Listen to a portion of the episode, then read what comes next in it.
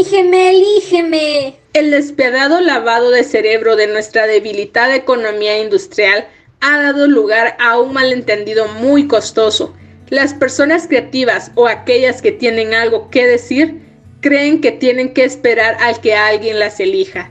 Los escritores, por ejemplo, esperan a que algún agente los elija y que más tarde lo haga un editor. Entonces hacen campaña para aparecer en algún titular de prensa y de este modo llegar a los lectores que finalmente leerán su libro. Si consigues que Oprah te escoja, todo vendrá rodado. Los empresarios suelen esperar a que algún inversor o capitalista de riesgo se fije en ellos. Precisan ser elegidos con el fin de validar sus trabajos y empezar a desarrollar el negocio. Los empleados esperan ser los elegidos para un ascenso o para dirigir una reunión o para ser el portavoz. Elígeme, elígeme.